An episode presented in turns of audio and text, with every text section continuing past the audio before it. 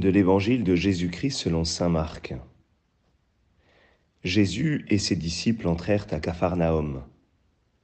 Aussitôt, le jour du sabbat, il se rendit à la synagogue et là il enseignait.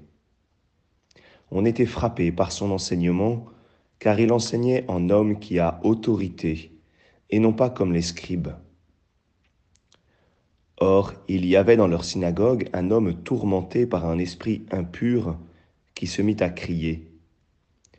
Que nous veux-tu, Jésus de Nazareth? Es-tu venu pour nous perdre? Je sais qui tu es, tu es le Saint de Dieu. Jésus l'interpella vivement. Tais-toi, sors de cet homme.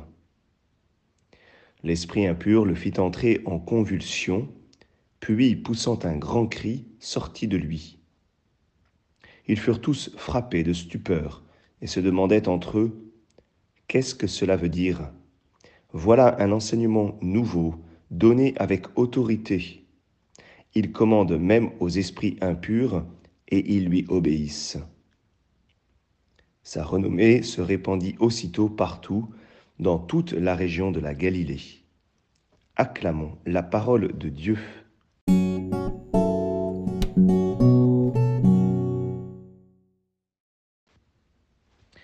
Bonjour à tous, j'espère que vous allez bien. Aujourd'hui, avec euh, Saint Marc, nous rentrons dans, le temps ordinaire euh, qui nous conduira eh bien, jusqu'au carême. Et nous commençons fort, puisque nous commençons avec un exorcisme euh, qui a quelque chose d'un petit peu extraordinaire, avec ses convulsions, ce grand cri et cette, cette libération de l'esprit impur euh, à laquelle nous, nous assistons. Dans cet évangile, on a finalement comme un, un, affrontement, un affrontement entre deux paroles, entre cet enseignement de Jésus qui a autorité, et puis euh, cet esprit impur qui crie. Et au centre de, de ce combat, nous avons euh, cette expression Es-tu venu pour nous perdre? Parce que au centre de cet évangile, finalement, nous avons le salut. Nous avons bien euh, le Christ qui, euh, qui, en effet, anéantit euh, eh bien, cet esprit impur, qui anéantit le mal. Alors revenons tout d'abord à, à, ces deux paroles. Nous avons un enseignement qui est étonnant parce que il est répété plusieurs fois par saint Marc. Il enseignait, on était frappé par son enseignement, il enseignait en homme qui a autorité. Euh, à la fin de l'évangile, voilà un enseignement nouveau, donné avec autorité, et on ne sait rien de cet enseignement, ce qui est quand même assez étonnant. Et pourtant, Saint Marc euh, veut nous dire à travers euh, ces mots, eh bien, la puissance de cet enseignement.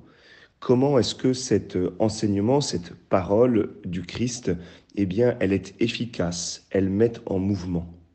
Et c'est le propre de la parole de Dieu d'être efficace.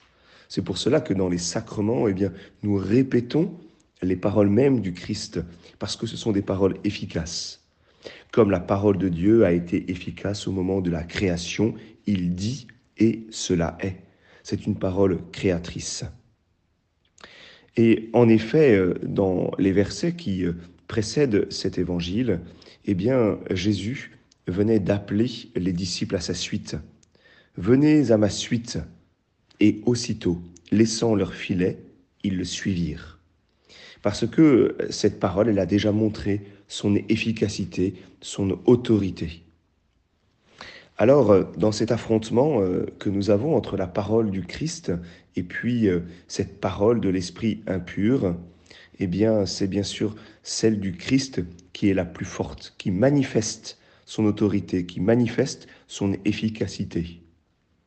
Et je voudrais retenir cette expression euh, euh, tellement simple et vive euh, et bien de Jésus.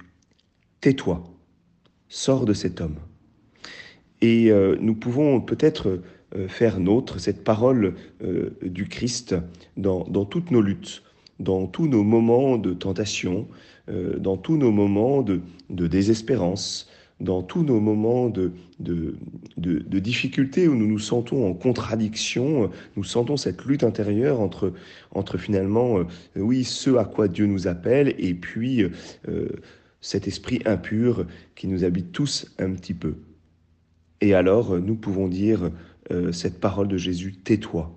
Comment nous-mêmes nous pouvons ordonner à, toutes nos tentations, reprendre autorité sur nous-mêmes en disant tais-toi.